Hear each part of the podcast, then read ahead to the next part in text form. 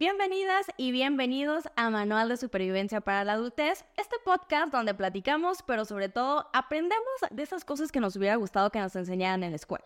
En este episodio vamos a platicar de salud y vamos a aprender desde cómo la simple exposición al sol puede mejorar nuestra salud hasta cuáles son algunos de los mitos médicos más comunes. Para platicar de todo esto me acompaña el doctor Mijail Tapia, que es médico cirujano especialista en diabetes, hipertensión y obesidad y maestrante en nutrición clínica. Muchas gracias por acompañarme, Mijail, ¿cómo estás? Muy bien, muchas gracias por la invitación. No, pues muchas gracias por venir para acá para platicar sobre un tema muy importante que a veces yo creo que no, no le damos la debida importancia a los mexicanos, que es nuestra salud. Me gustaría platicar, como ya dije, de, de varias cosas, pero comencemos por lo más sencillo, ¿no? ¿Qué son estas pequeñas cositas, a lo mejor muy insignificantes, gratis, que no requieren mucho esfuerzo, que podemos empezar a hacer al día a día y que pueden mejorar nuestra salud? Por ejemplo, en uno de tus videos tú hablas sobre algo tan sencillo como la vitamina D, que 3 de cada 10 adultos mexicanos tenemos deficiencia de esta vitamina y por eso nos sentimos mal. Pero simplemente con estar al sol podemos mejorar eso. Cuéntame un poquito. Bueno, la vitamina D es una vitamina que producimos nosotros de manera natural. Lo podemos obtener, obviamente, acerca de algunas fuentes alimentarias, los champiñones, algunos pescados grasos como el salmón. Sin embargo, realmente requerimos el sol, los rayos UV, para obtenerla. Por eso es que la recomendación es que simplemente con 20 minutos al día, es decir, no tienen que subirse a la azotea y estar dos horas, 20 minutos al día es suficiente para que las personas obtengan esa conversión, que básicamente los rayos UV interactúan con una molécula que tenemos que es una especie de colesterol en la piel y eso va ah, convirtiendo y activando la vitamina D, porque una parte es que la vitamina se tiene que activar en el hígado y se tiene que activar en el riñón. Esta es una de las razones por las cuales personas que tienen problemas, por ejemplo, del riñón, a veces requieren la vitamina D como suplemento. Entonces, 20 minutos y también importante, antes de las 10 de la mañana o después de las 4 de la tarde. No tiene que ser a las 12 porque también aumenta el riesgo de melanoma. Claro, sí, no, no, no queremos aquí cosas contraproducentes. Sí. Por ejemplo, la deficiencia de esta vitamina, ¿qué síntomas puede causar? Porque a lo mejor, no sé, a lo mejor nos estamos sintiendo mal y no sabemos que es por eso. Claro, normalmente son inespecíficos, fatiga, infecciones frecuentes. Muy frecuentemente también puede ocurrir que las personas tengan osteopenia u osteoporosis, que es esta disminución de la densidad en los huesos, que típicamente nos damos cuenta en un estudio que se llama de citometría ósea, o cuando se fractura la persona, porque la vitamina D es muy importante para absorber y para fijar el calcio en los huesos. Por eso es que es bien importante que puede ser algo asintomático. Tenemos normalmente que medirlo, es decir, tú me puedes decir, oigas que casi no salgo al sol, probablemente tienes deficiencia, sí, pero tenemos que medirla. Este es un estudio que se hace en el laboratorio y dependiendo de los niveles ya sabemos si la persona tiene deficiencia o insuficiencia. La insuficiencia es un poco menos grave, la deficiencia es más grave y siempre requiere suplementación. Nos comentas que se puede adquirir 20 minutitos al día al sol y también a través de algunos alimentos. ¿Cuáles serían estos? Eh, depende del huevo. En algunos huevos, particularmente huevo que tiene que ver con libre pastoreo, un poquito más caro y difícil de conseguir. Pescados grasos, salmón, caballa, las propias sardinas, ligeramente. Hay leches a veces que vienen fortificadas con vitamina D, pero esto es como un poquito más artificial. Y los champiñones tienen mucho que ver con la exposición al sol. Los champiñones y otras setas. Ok.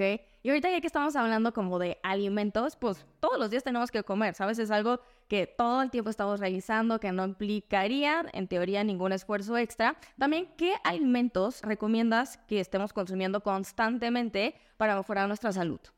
Bueno, una recomendación es que la gran mayoría de los adultos no conseguimos suficiente fibra en nuestra dieta, por lo tanto, alimentos altos en fibra verduras, pues, prácticamente todas las crucíferas, brócoli, coliflor, por poner algunos ejemplos, cale, que es la col rizada, linaza, pseudocereales, la quinoa también puede ser una buena alternativa al arroz, no quiere decir que el arroz sea malo, pero podemos cambiarle. Porque es importante como que darle diferentes alimentos. Tenemos una cosa, unas bacterias en el intestino, que es un mundo que tenemos adentro literalmente, que es la microbiota intestinal. Y estas son bacterias que nos ayudan, son simbióticas. Tenemos una relación en la cual nosotros nos beneficiamos de que ellas estén ahí y ellas se benefician a lo mejor del alimento que nosotros les damos.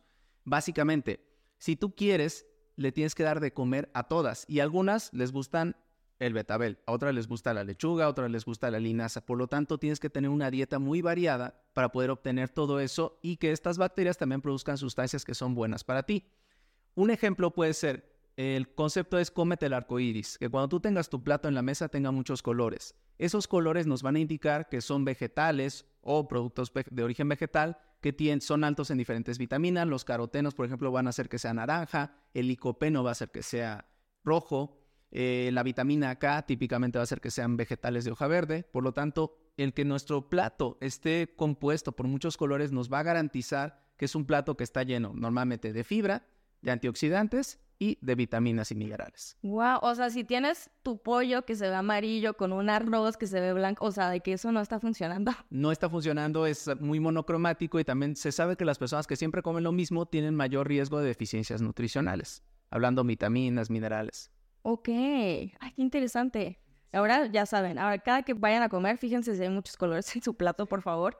Y por ejemplo, cosas más específicas, tú que eres especialista en hipertensión, por ejemplo, y que también ahorita platicábamos, la mitad prácticamente me dices de la población tiene hipertensión. ¿Qué alimentos podemos consumir como para que baje? Aquí hay dos conceptos. Uno es el sodio, que siempre hemos dicho que la sal se asocia a la hipertensión. Realmente no es tanto así. La recomendación más bien es reducir el sodio, que no es exactamente lo mismo que la sal. La sal contiene sodio, ¿no? Pero, ¿de dónde viene la mayor cantidad de sodio que consumen los mexicanos? De los ultraprocesados. Por lo tanto, más que deja de ponerle sal a tu pollo que estás cocinando, es deja de comerte ese pastelito, esas papitas fritas o ese refresco que sabes que es alto en sodio y que te puede tal vez elevar un poco más la presión. Entonces, tenemos que reducir el sodio. ¿Qué podemos aumentar? El potasio. De hecho, se recomienda que haya un cociente sodio-potasio, es decir, más potasio que sodio. ¿Dónde viene el potasio? Lo podemos encontrar, por ejemplo, en el aguacate.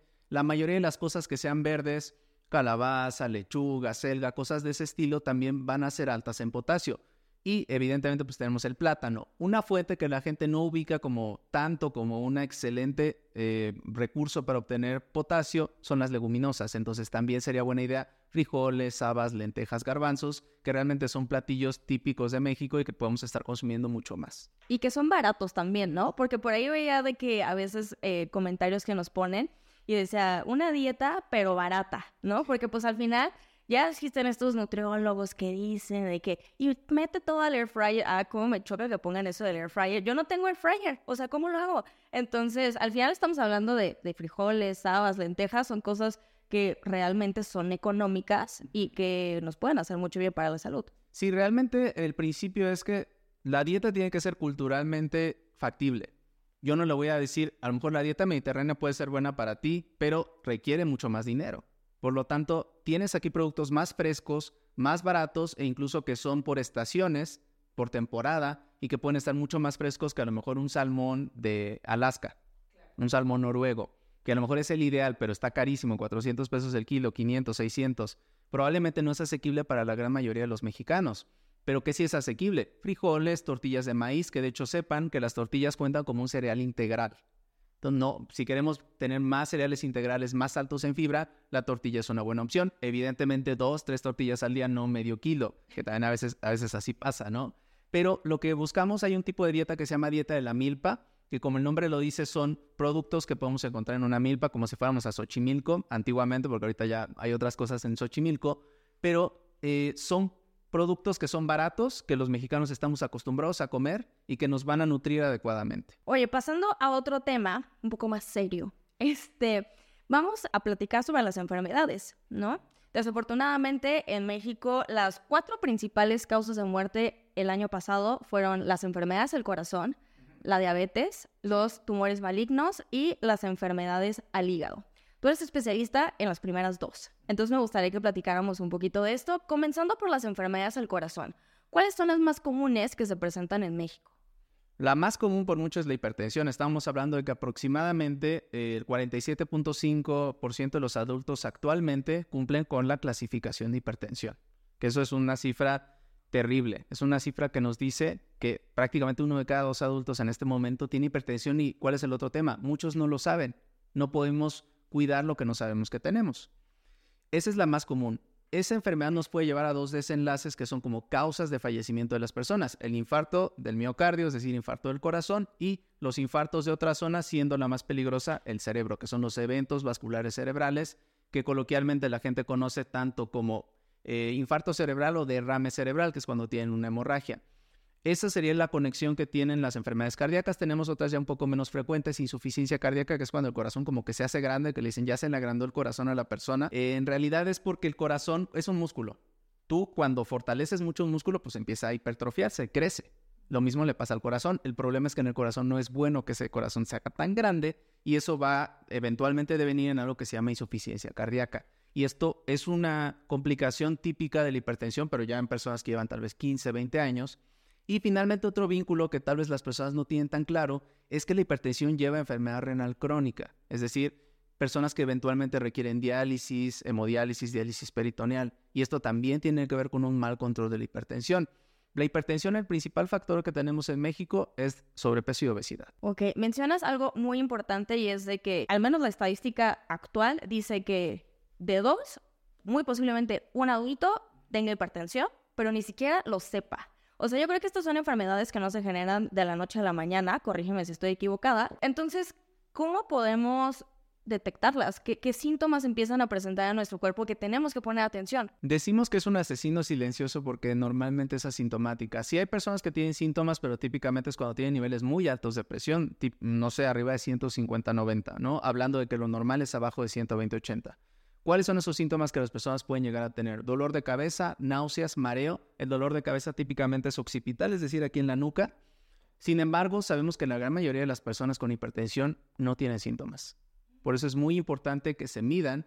¿Quién se debe de medir? Todos los adultos adulto 18 años en adelante. O sea, tenemos que cargar ya con nuestro aparatito para la presión. No tanto así, pero digamos, cada que tú tengas consulta médica que yo recomendaría por una persona sana una vez al año con estudios y que te revisen tu presión, que te revise el médico y si todo está bien adelante, y en ese momento medir la tensión arterial. En personas que ya sabemos que tienen antecedentes, que el papá, que el hermano, pues tenemos que ser mucho más agresivos en la detección porque hay un mayor riesgo. Y, por ejemplo, como dices, yo estoy yendo al doctor, me estoy checando, o sea ya si se presenta cuántas veces, dos, tres seguidas, cuántas veces yo ya tengo que empezar a hacer algo. Aproximadamente dos o tres, depende cuáles sean las condiciones de la medición. Normalmente eso sí les digo muchas veces, con una medición no se hace el diagnóstico de manera habitual, solamente que sea una persona que ya tenga 200, que vaya 200, 100, que vaya al hospital, pues probablemente sí, porque eso ya se llama urgencia o emergencia hipertensiva.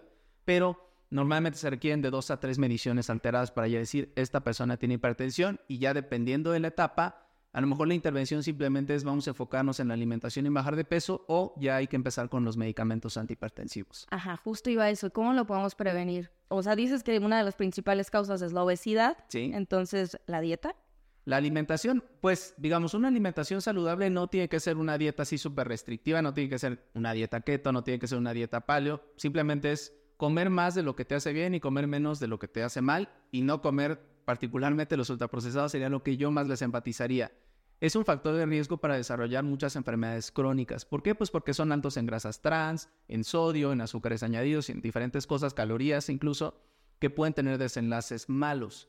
Ahora, Básicamente esos productos que vemos que tienen cuatro, cinco sellos, ¿no? O sea, ya que ahora tenemos esta nueva regulación en México que ya tiene que sello de exceso de sodio, sello de exceso de calorías. O sea, si tienes esos sellitos, mejor no te lo comas. Mejor no te lo comas o si de verdad te encanta, puedes integrarlo a tu alimentación, pero probablemente no va a ser algo que comas diario ni regularmente, a lo mejor una vez a la semana, una vez cada 15 días. Eso no probablemente no se asocia a algo malo. Entre más sellos tenga, menos lo debes de comer, básicamente. ¿Qué otros factores? El tabaquismo, el consumo del alcohol, y tenemos personas que por otras enfermedades pueden aumentar su riesgo. Sabemos que las personas con diabetes tienen un mayor riesgo eventualmente de presentar hipertensión. Por lo tanto, una diabetes bien controlada va a disminuir el riesgo de que esta persona desarrolle hipertensión. Lo que nos lleva a nuestro siguiente tema. La diabetes, ¿no? Segunda causa de muerte en México. ¿Cómo se empieza a producir el tema de la diabetes en nuestro cuerpo?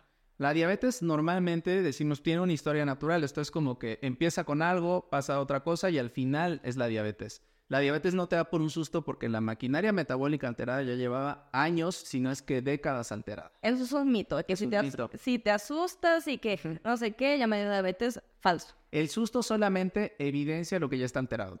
O sea, no te va a dar en ese momento por el susto, pero claro, el susto va a hacer que segregues hormonas como el cortisol, que también tienden a elevar más tu glucosa, y entonces la persona se siente mal, le toma la glucosa, es que le dio un susto, tiene 200, tiene diabetes por el susto. No, tiene diabetes porque años antes tuvo resistencia a la insulina, prediabetes y eventualmente diabetes.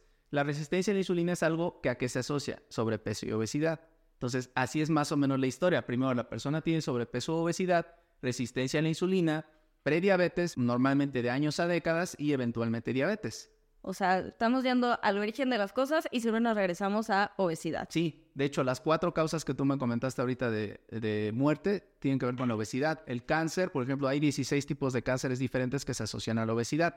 Del hígado, tenemos la cirrosis, que es una causa que a lo mejor no se relaciona tanto con la obesidad, se relaciona con el alcohol, es la causa más común. Sin embargo, ya ahorita tenemos otro problema que se llama hígado graso.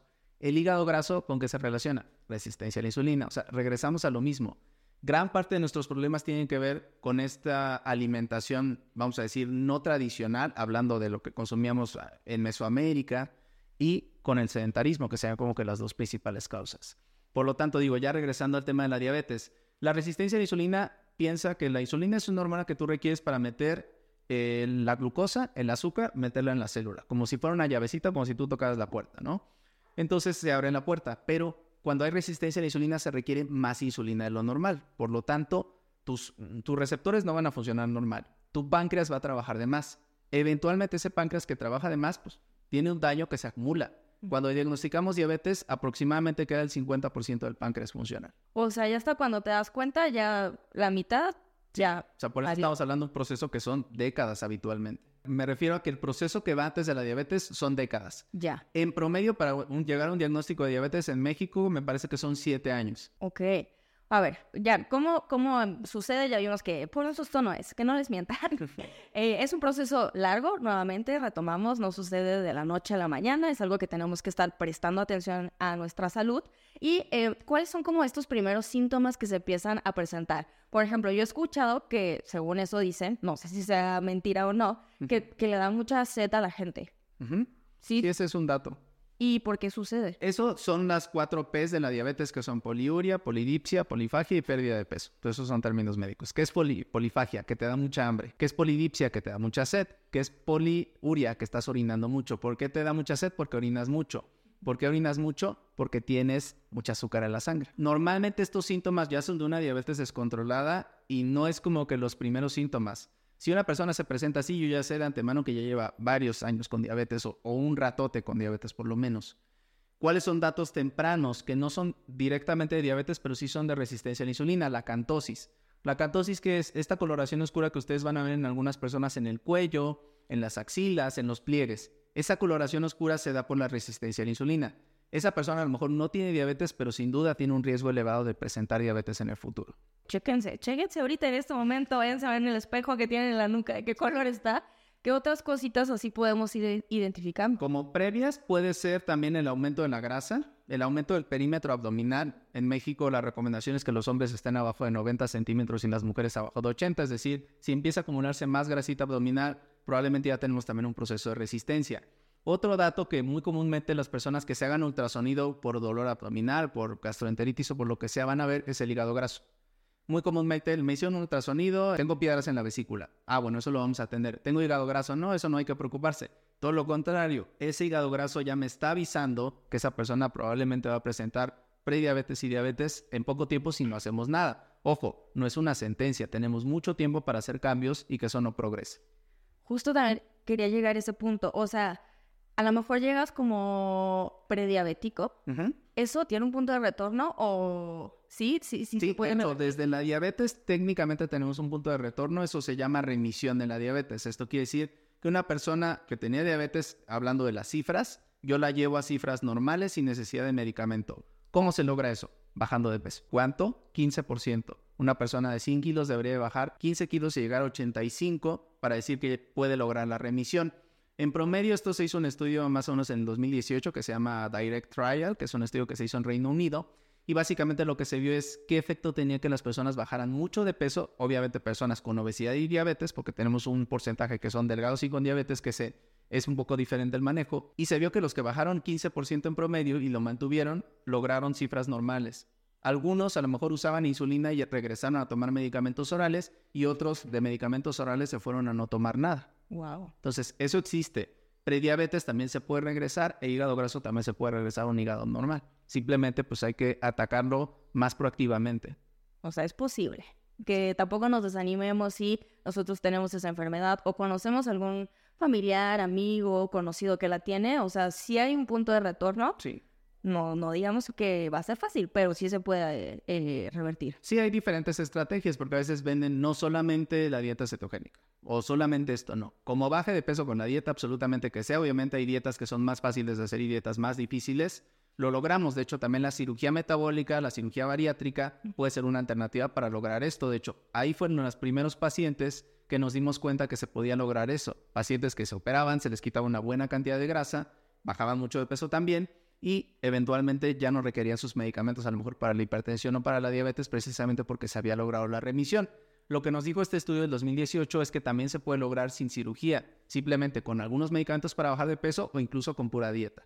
El umbral parece ser más o menos 6 años, es decir, si tú tienes menos de 6 años con diabetes, probablemente puedes lograr la remisión. Ahora, no lo lograste, tampoco es lo peor del mundo, porque una diabetes controlada evoluciona mucho mejor que una diabetes descontrolada. Claro. Y también tenemos diferentes tipos de diabetes, ¿no? O sea, ¿cuáles considerarías tú que son los más peligrosos o los de más cuidado?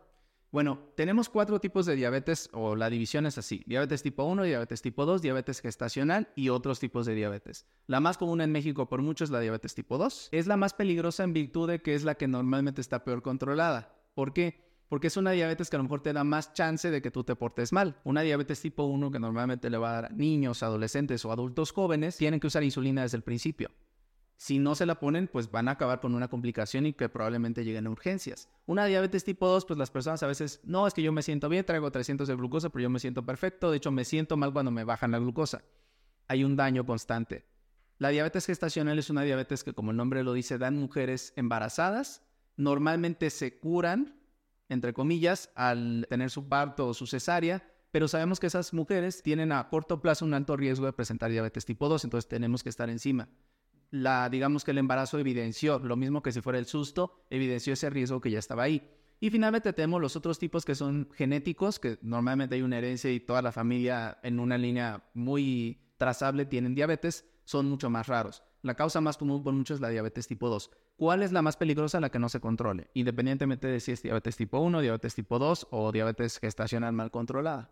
Perfecto. Y ahora, pues algo muy importante de esto que estamos diciendo, ¿no? Se tiene que controlar, se tiene que prevenir, se tiene que atender. Creo que en México, para todo, ¿eh? no, no solamente para la salud, yo creo que para todo somos muy reactivos, pero no somos preventivos. ¿A qué me refiero con esto? Vemos que se le empiezan a prender foquitos al coche, ay, no pasa nada. Ay, empieza a sonarle algo, ay, no pasa nada. Se para el coche, ah, ahora sí lo llevo con el mecánico. También eso sucede con nuestra salud, ¿no? Nos empezamos a sentir mal de que mm, me voy a hacer la vista gorda, ay, ya me empezó a salir de que algo este, uy, no, pues es que ahorita no tengo dinero. Y ya hasta cuando de verdad ya estamos muy mal, es cuando vamos a parar con el doctor. Yo sé que también depende como de un tema económico, eso me queda claro. Sin embargo, pues estamos hablando de nuestra salud. Entonces, ¿qué es lo que tenemos que hacer periódicamente? ¿Qué chequeos y cada cuánto los tenemos que realizar ya como adultos? Mira, un mensaje que yo quiero que se lleven las personas que estén viendo esto es que no hay cosa tan cara como tener una enfermedad crónica. Si tú vives con diabetes probablemente vas a gastar mucho dinero. Si tú te lo quieres ahorrar, incluso pensándolo de una manera fríamente económica, no te conviene tener una enfermedad crónica. Y la mejor medicina es la prevención. Es mucho más fácil que yo a una persona que se le está empezando a subir la, glucosa la ataque a una persona que me llegue con 300, porque de antemano ya sé que esa persona con 300 tiene peor pronóstico. ¿Qué tenemos que hacer? Yo les recomiendo desde adultos. ¿Por qué? Adultos hablando de 18 años. ¿Por qué? Porque tenemos adultos jóvenes que ya tienen problemas.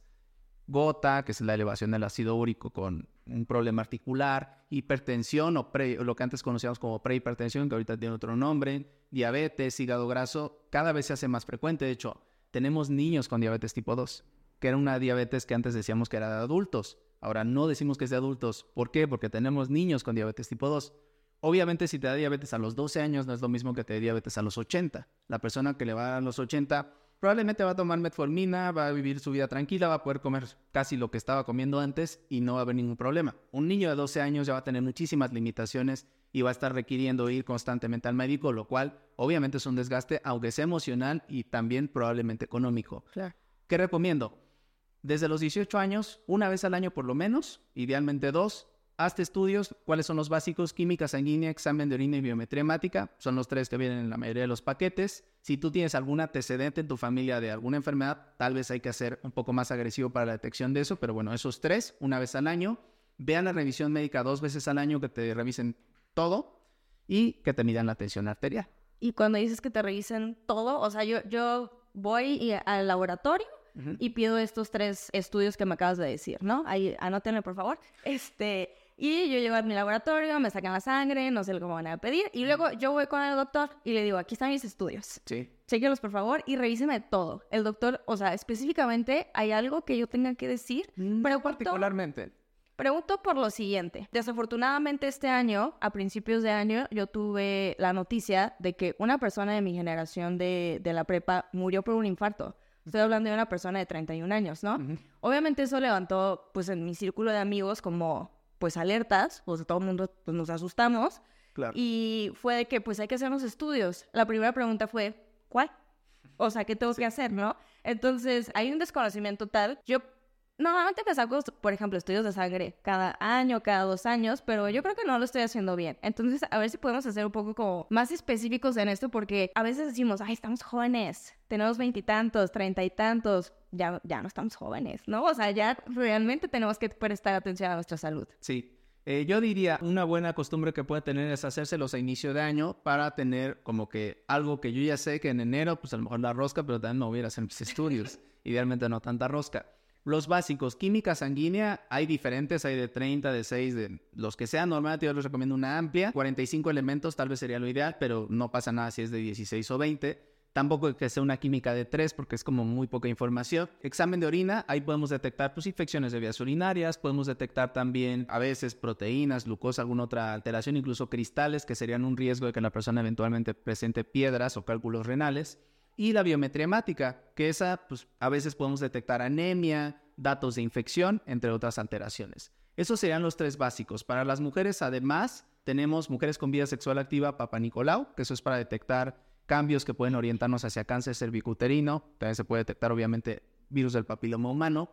Que, eh, por cierto, es la enfermedad de transmisión sexual más común en México, ¿no? Y en uno de tus videos. Sí, es de las más comunes. Todavía tenemos el herpes, pero el tema con el herpes es que a veces es, eh, pues, como que tiene sus etapas, se quita, da. Pero sí, el virus del papiloma humano, tenemos personas que son asintomáticas. ¿Cuál es el síntoma? Pues las verrugas, pero podemos tener una persona que a lo mejor tú no ves absolutamente nada, pero el virus está ahí. Ok. Que entonces para mujeres también agregaríamos ese. Esos serían los básicos. La revisión médica pues debe de ser de todo. Te mido tu tensión arterial, te escucho tu corazón, te escucho tu abdomen, veo tu piel porque también podemos tener algunas lesiones que nos orienten hacia algún problema. Revisión de la vista también sería una buena idea, pero eso ya a lo mejor con el optometrista o con el oftalmólogo. Y también, ¿qué otra cosa que a lo mejor no lo hacemos los médicos, pero es importante? Los dientes. Revisión odontológica. Muchas enfermedades entran, decimos entran por la boca, porque hay una enfermedad que se llama enfermedad periodontal, que serían como que estas, mm, esta parte mucosa que tenemos se inflama, a veces hay sangrado. Por ejemplo, como en las encías. Ajá, como el personaje este de los Simpson que se decía sangrantes Morphy, algo así. Entonces era por eso, porque tenía periodontitis o enfermedad periodontal. Aumenta mucho el riesgo de presentar diabetes. De hecho, personas que tienen eso, tenemos que investigar si no tienen diabetes ya. Vamos a traer a un dentista también para que nos platique todo lo que tenemos que hacer. No se preocupen. Entonces, esas serían como que las tres revisiones básicas. Ojos, médico y dientes. Y al médico ve con estudios, porque si no, pues vas, van a hacer dos consultas. Te va a ver, te va a dar una orden y vas a tener que regresar. Ante esos estudios. Si todo sale bien, probablemente en un año. Cualquier molestia, pues hay que ir al médico. Pero ese año no debe de pasar. Y si tú ya sabes que tienes antecedentes de diabetes, probablemente hay otros estudios extra que podríamos agregar.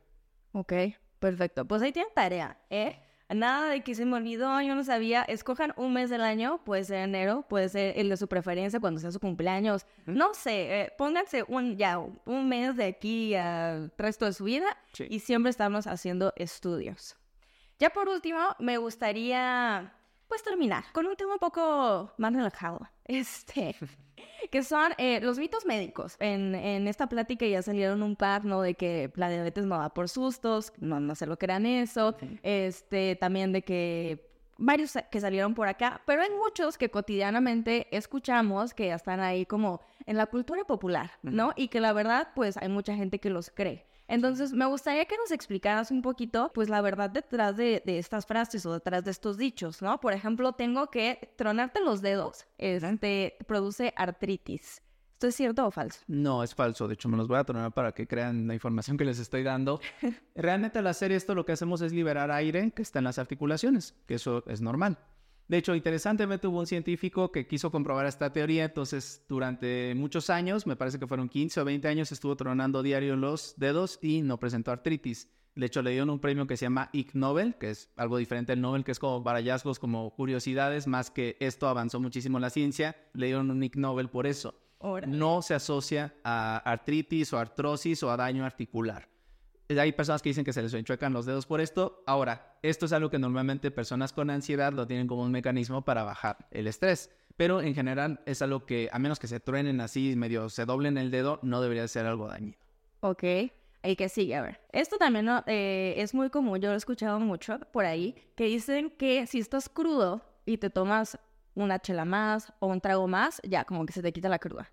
Eh, no, porque básicamente, ¿qué es lo que pasa? El alcohol es algo tóxico para nosotros. De hecho, por eso requerimos al hígado para desintoxicarnos y por eso el hígado es el primer órgano dañado cuando una persona consume demasiado alcohol.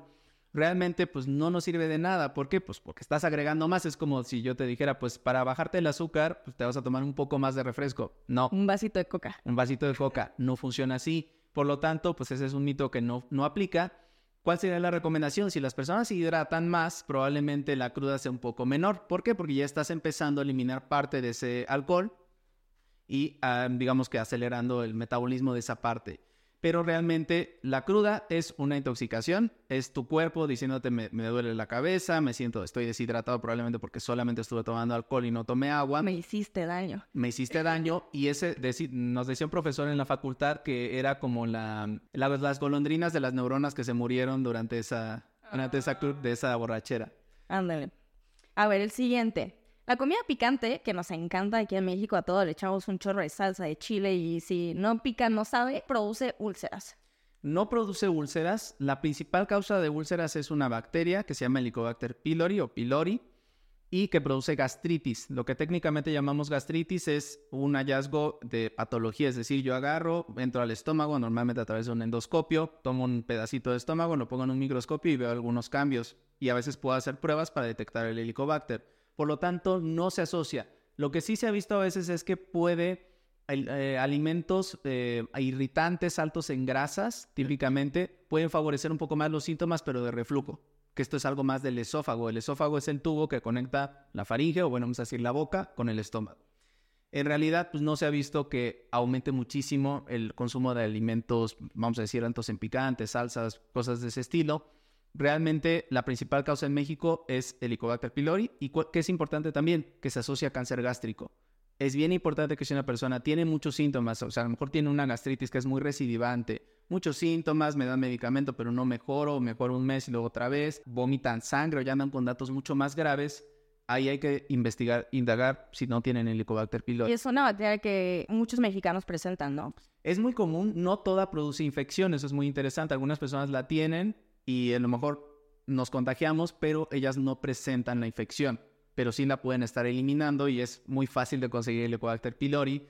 Eh, y también no es tan fácil de erradicar, se requieren tratamientos típicamente de dos semanas con muchos medicamentos que son muy irritantes.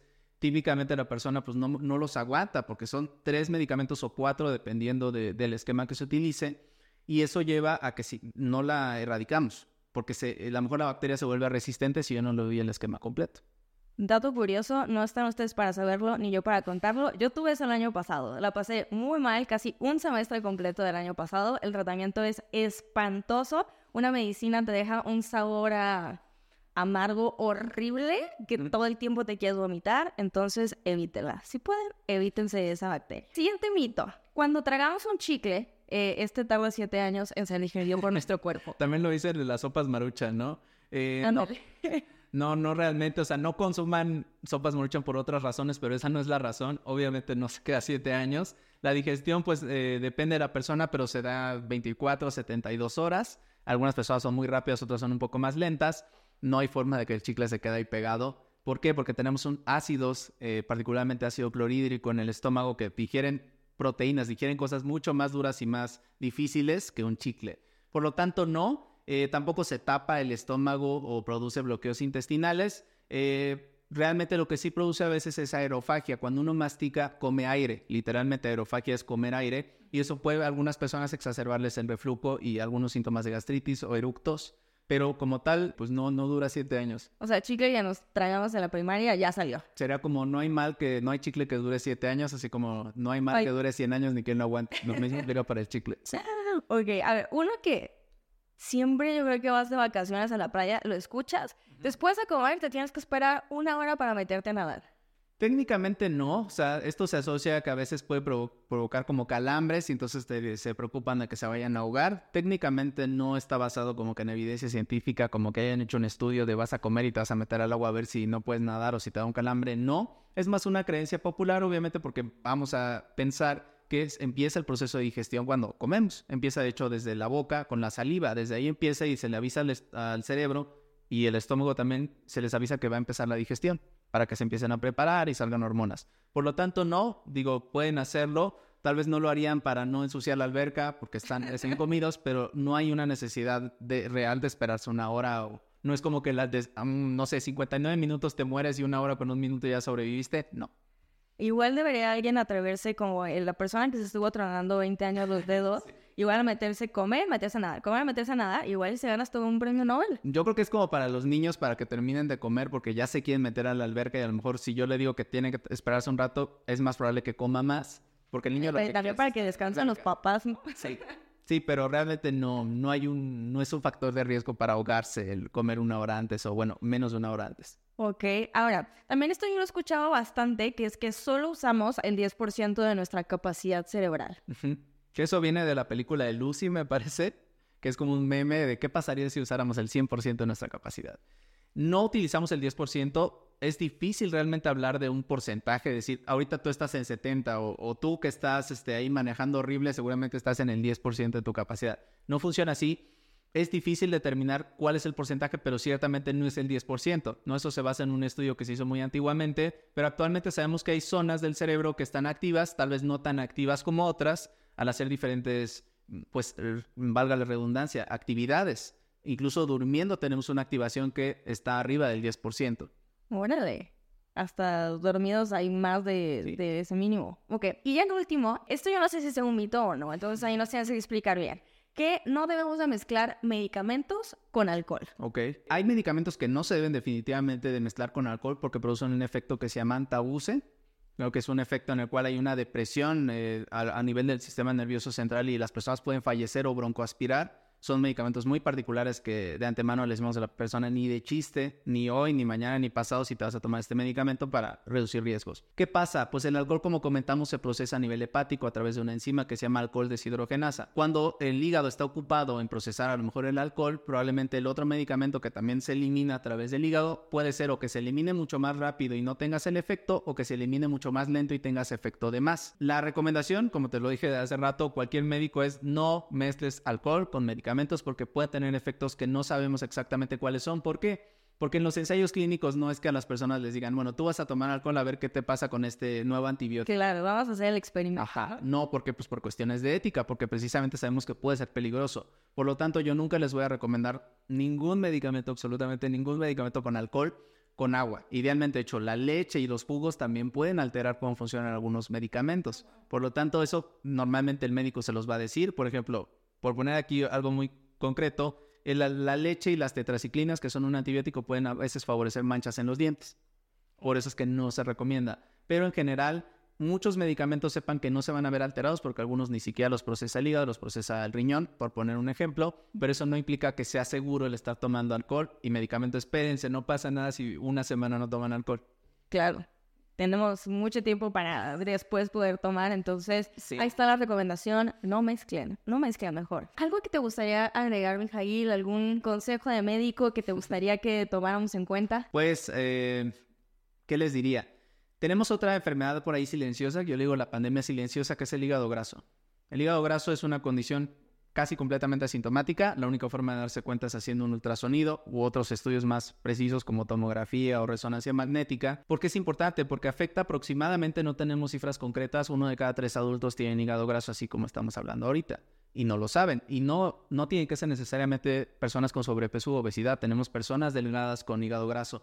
Si a ustedes les hacen un estudio por X razón y les sale hígado graso, vayan con su nutriólogo, vayan con su médico, porque es algo que requiere atención médica. No es como, se te quita solo, ah, no pasa nada, come menos grasa. No funciona así. Es un marcador de riesgo metabólico. Pónganle mucha atención. ¿Qué otra cosa? A quienes no tengan seguro de gastos médicos mayores, porque son gastos catastróficos. Para los que no tengan IMSS o alguna cosa así, cómprese su seguro de gastos médicos mayores, porque hay muchas historias de terror de familias que se endeudan para toda la vida por algo que probablemente se pudo haber evitado. Esto fue todo por este episodio. Si les gustó, no olviden darle like, suscribirse, seguirnos en todas nuestras redes sociales, compartirlo. También les pido por favor que en los comentarios me pongan qué otros temas y qué otros invitados quieren que tengamos.